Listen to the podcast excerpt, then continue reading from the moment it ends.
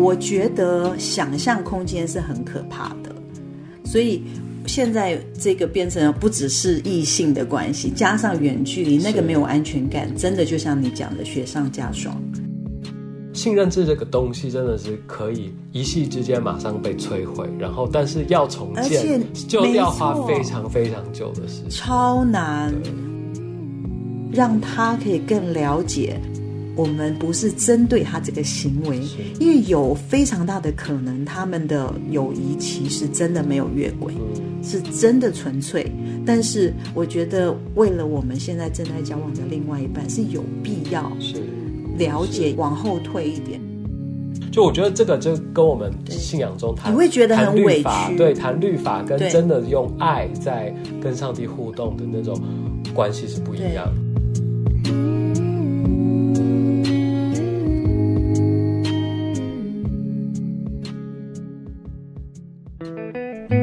大家好，欢迎又来到恋爱季节，我是吴飞。今天跟我们在一起录音的是尼克，Hello，Hello，大家好，我是尼克，Hello，吴飞你好，我又来了，耶！今天很开心能够跟尼克一起聊我们的恋爱话题。那今天尼克为我们带来了一个我自己觉得很有兴趣，然后其实啊，我觉得大家在恋爱过程中也常常会面对的一个话题吧。甚至进入婚姻都还会继续面对，就是啊，另一半或者在交往关系中跟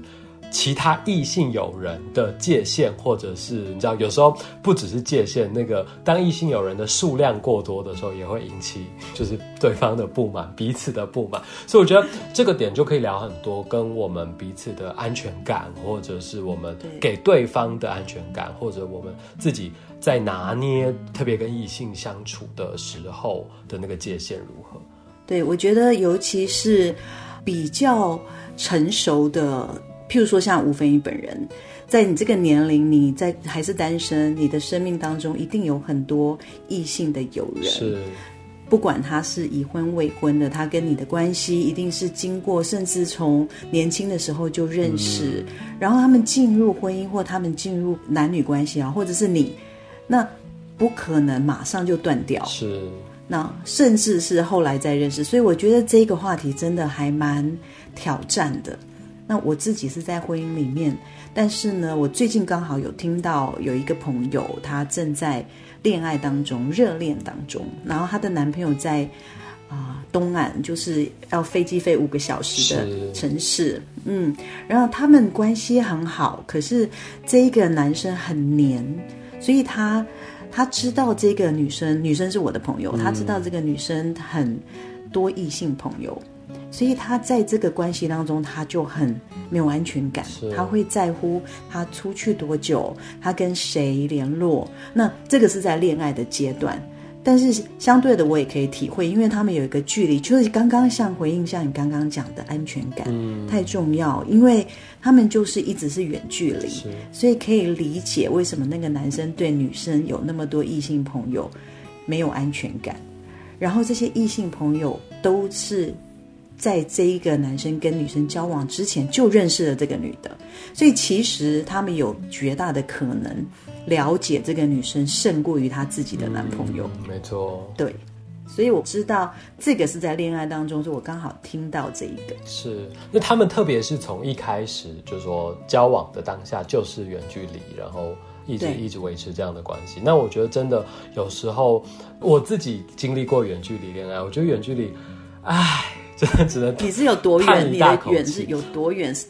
是可以我之前去很快到对方那里，还是？没办法，我我觉得。要坐飞机的才叫远距离。如果是比如说像在中国大陆、台湾，然后一些城市是可以高铁、动车等等，大概几个小时当天来回的，我觉得都不太算远距离。就真的是，尤其坐飞机就会很麻烦，你就是要先订好机票，不是那种高铁站哦，你动车站说走对一到然后买票就可以走了的，是还要就是提早买好票，然后算好时间的，然后提早两个小时去候机的。我觉得这种。就真的是很辛苦的远距离，所以我觉得对谈远距离啊，真的是非常辛苦不容易的一件事。然后加上外加还有这种什么异性友人啊，然后安全感的问题要建立就会更困难。男闺蜜、女闺蜜，对，那个真的是雪上加霜全感。对对，是是是，我以前在美国念书的时候，我当时有一个男朋友在台湾，所以这个远距离坐飞机够远了吧，十几个小时。是我觉得想象空间是很可怕的，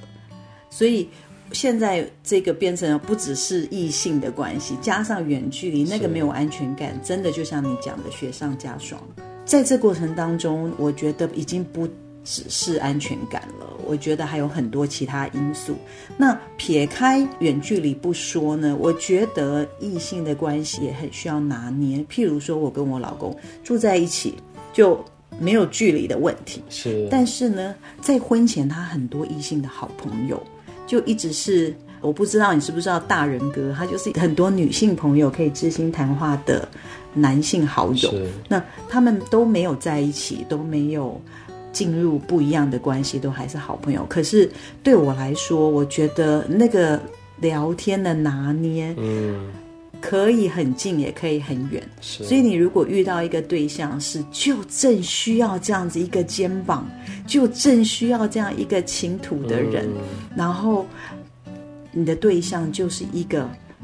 很有耐心，不知道为什么对自己的老公老婆通常都比较没有耐心，对对别人就很可以是倾听。有没有发现，有的时候你可能会听到，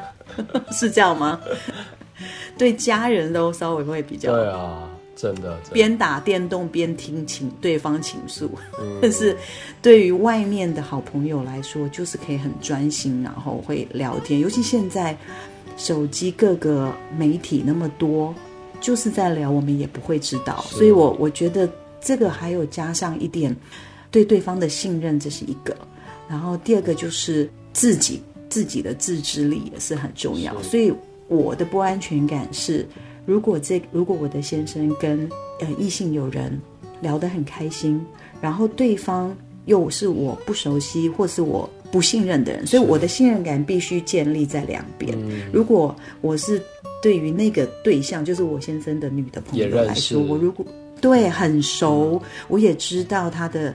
交往关系、他的婚姻关系等等。跟别人的互动习惯这样。互动习惯。他如果跟每一个人他都是这样子，我我是没问题的。是，可是他如果单单就只跟我先生聊得很来，我就不太行。嗯嗯，所以这个也就是不管远有没有远距离，我觉得这一点也是我自己亲身体会。那我自己有反省过一件事情，我想说这么没有安全感，那难道是我对我自己没不够自信吗？我有想过这个问题，你觉得呢？你觉得如果说，呃，你对于先反问你好了，你会介意你的女朋友、过去的女朋友或者是未来的女朋友、老婆有男闺蜜吗？嗯，我觉得我一定会介意。然后我你有你会吃醋，还是你会？就是我我发现介意有两种，一个是是真的是纯吃醋，另外一个是真的很没有安全感，就是会怕发生什么状态。嗯，我觉得我自己以前的那种吃醋是比较幼稚的，然后甚至是也是到极度没有安全感，然后像你说的啊、可能融入了很多自己的无限想象这样子。会想象对，然后但是哦、呃我之后后来有经过一些就是也是关系中的磨练，跌跌撞撞，然后一路走来，我觉得我有稍微比较把这些这种想象、这种失去安全感控制在一个比较稍微合理的范围之内。因为我觉得你的合理还是对方也觉得合理？对，就是至少对方不会这么这么有一种被被紧迫盯人啊，或者觉得压力很大的感觉。对，然后但我觉得这种这件事情上，真的最谈到最根本的，我们等一下可以聊更深入。我觉得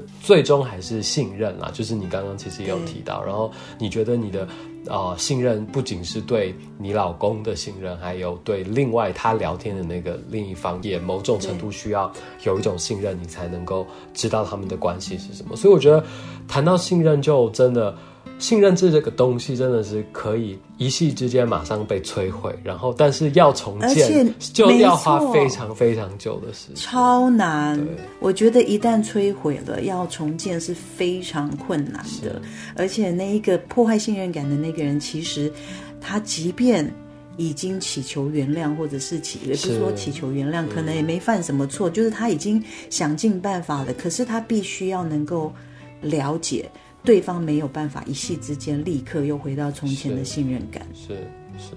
对啊，我觉得我之前经历过，在关系中经历过，也是就是呃，另一半跟有一些异性的友人，然后也是也是聊天，然后甚至就是有可能一起出去玩，就那个玩就比较是单独吗？也不是单独，但是就一群人，但是聊完之后，他嗯就可能跟这一群人的这一个人聊天聊的比较特别起劲，这样，然后这个情况就真的是我比较会，我比较会受不了的，跟无法接受的。然后我觉得那个呃，很多人说有一句话也很有名，就叫做安全感是自己给自己的。我某一程度、某一方面非常同意这句话。我觉得这个就跟你刚刚说你自省的这个点有关，就说到底是不是我不够自信啊，等等的。但是我觉得这句话没有说出完整的那个 whole picture，它不是完整的图画，而是还有另外一方确实安全感也跟另外一半给你的行为、给你的回应是很有关系的。对，这个又回到我们常常在说的沟通，嗯因为可能原生家庭的关系造成我的没有安全感。譬如说，我是单亲家庭的小孩，小时候就是妈妈都在上班什么，所以我其实不常看到他。那我的安全感怎么建立，会影响到我带进去婚姻或是带进去关系当中，我可能就需要他常常来跟我确认，嗯，就是这样子行不行，或是这样子感觉是不好的，或是好的。我觉得两个人在一起可以确认对方安全感需要的程度在哪里。因为有的人真的天生很有安全感，我不晓得你有没有碰过，就神经特别大条的那一种。对，或者是自信爆棚的，就是觉得你爱怎么样，我欢迎你去，还会跟他讨论别的女生的，还会跟他讨论别的男生，讨论他的异性有人多漂亮，怎么这个我没办法做到。我我我遇过这样子的男生女生，那我就觉得说，哇，这个跟他的原生家庭很有关系。所以当我知道我本身比较没有安全感的时候，我就会告诉我的另外一半说：“我知道你没有做错，我知道你这件事情没有不会怎么样，但是这个造成我的感受是，可能我想到以前不好的经验，我的前任或者什么，这个东西可以很开放的说，然后让他可以更了解。”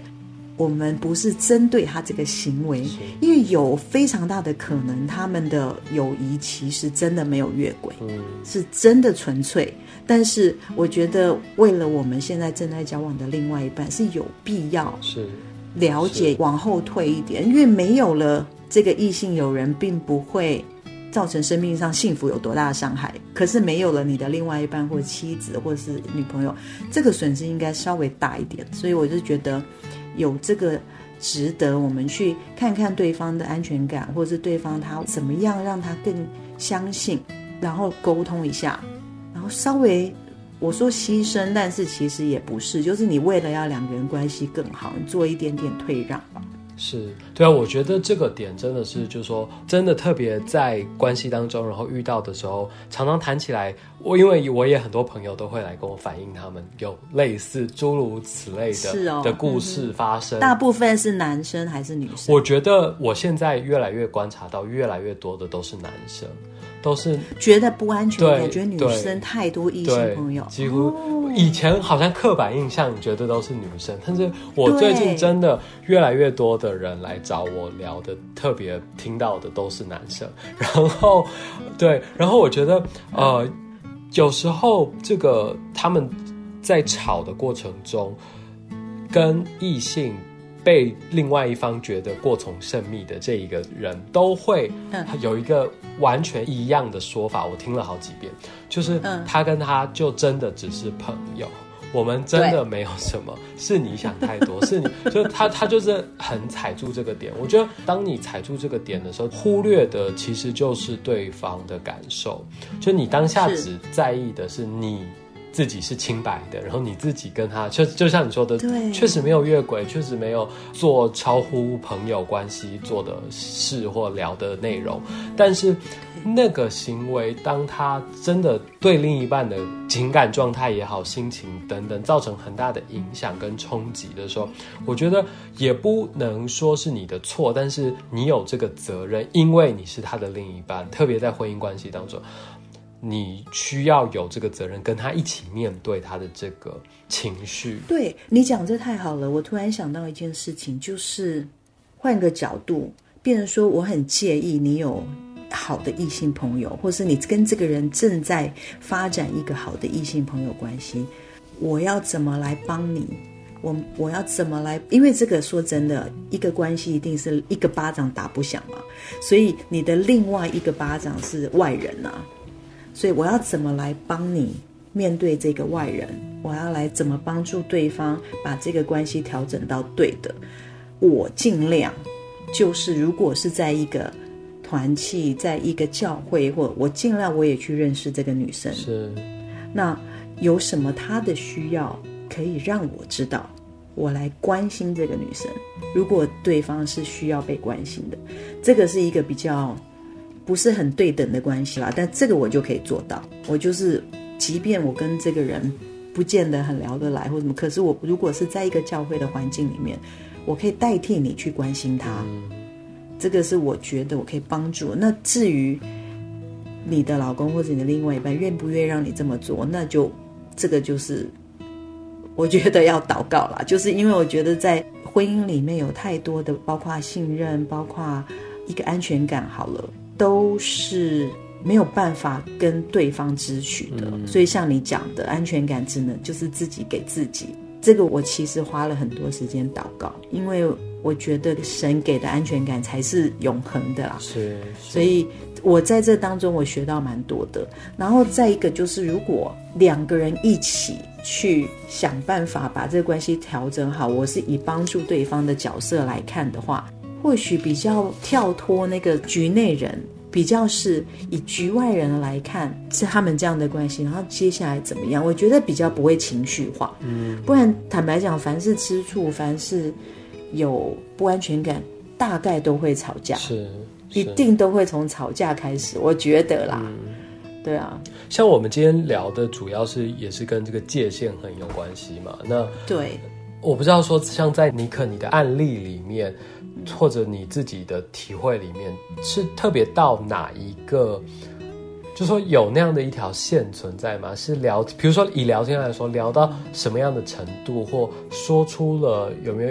一些字句的时候，会特别让你觉得这个真的会让我很不舒服，跟已经触到我的那个不安全感的底线。我觉得内容、频率、嗯，口气。跟关心的态度都有关系。那这个很难搞，我可能标准很高，但是我觉得我我有这这样的体会过，所以我觉得内容是一个我不可能知道嘛。原则上，我如果没有现场看到或我不会去看我对方的我对象的手机，所以我并不知道。原则上并不知道，那当然不小心看到或他给我看，那个是另当别论。但是内容如果有过多的关心，譬如说你到家了吗？嗯，吃饭了吗？嗯嗯，要小心哦，是，要注意身体哦，下雨要穿暖哦。这些问候，我觉得在异性的朋友里面基本上都不需要，尤其是在我们这个年龄，可能一个。叔叔对一个十几岁的小朋友 啊，那个就又有点变态了。但是 如果是那个程度，那就不知道可能长辈的关心。可是如果是同龄或是差一点点的话，我觉得这是一种另外一个频率。你跟怎么样的朋友或家人，你也不会天天聊，隔一天聊，或者是聊很晚，这个频率我也我会在意。然后再来就是。如果你本来不认识，后来快速认识，进入几乎天天聊，这个我也很不幸。嗯嗯，对。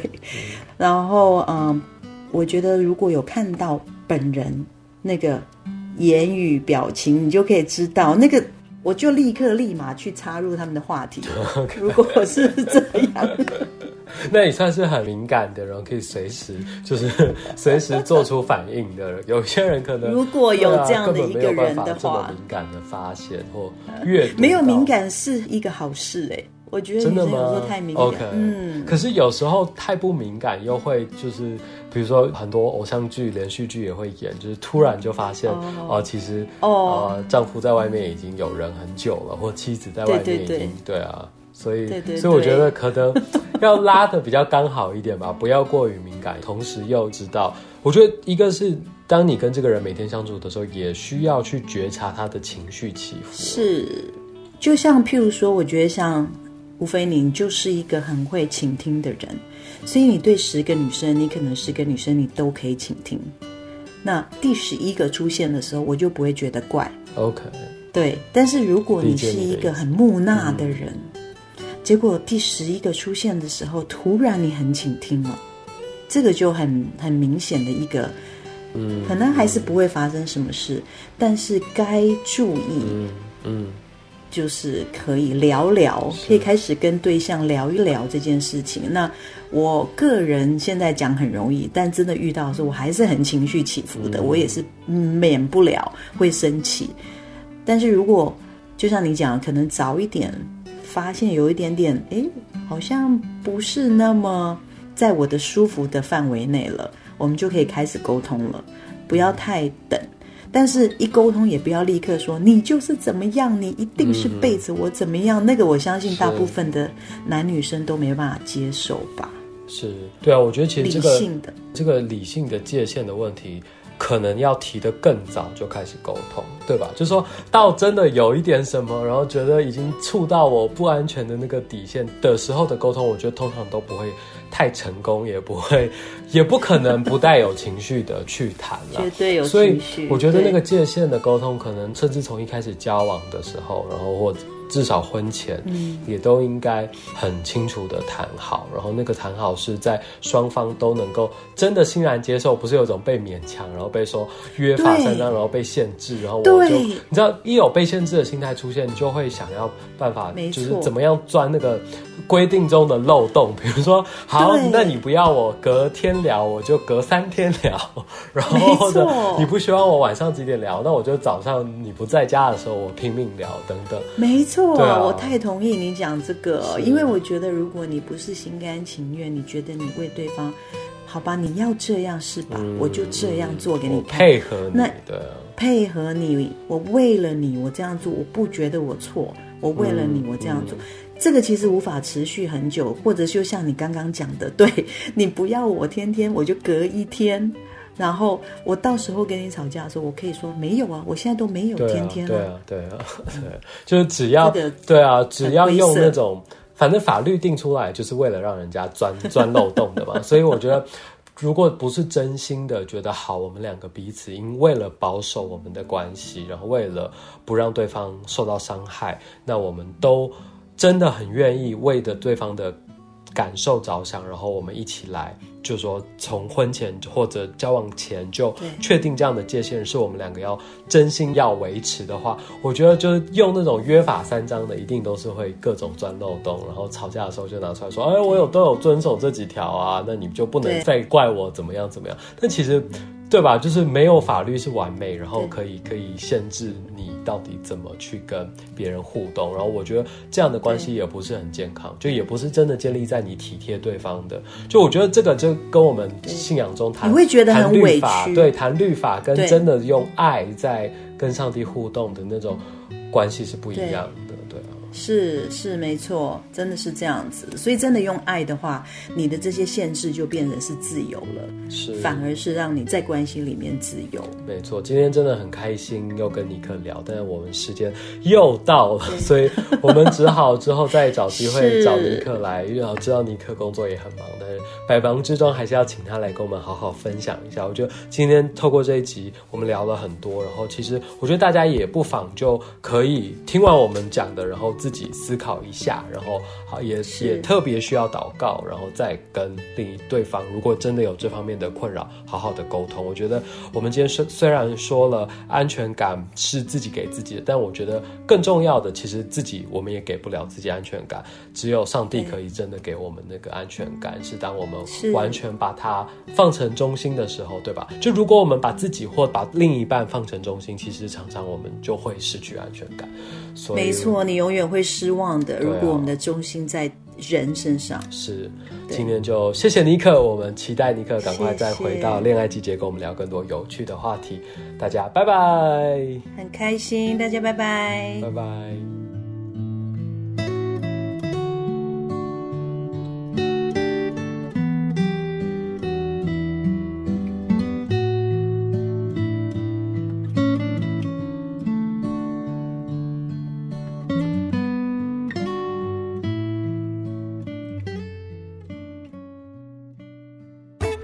喜欢听歌吗？你喜欢创作吗？你喜欢填词吗？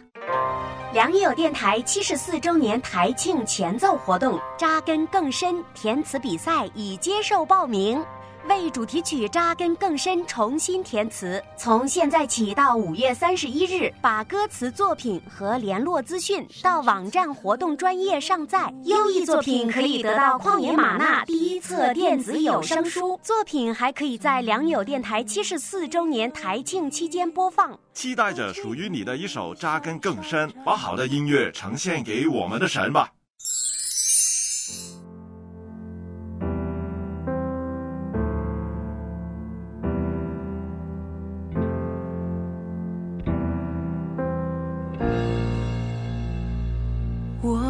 心天赋创造世界，我相信耶稣死里复活，我相信神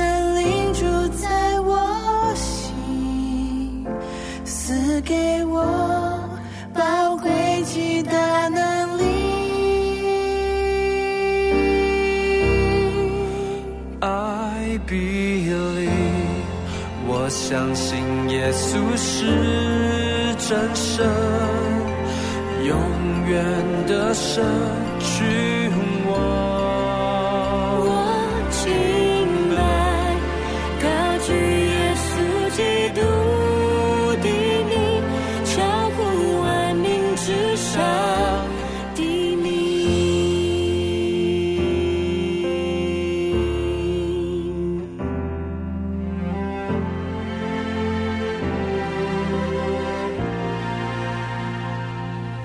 我相信天赋创造世界我相信耶稣死里复活我相信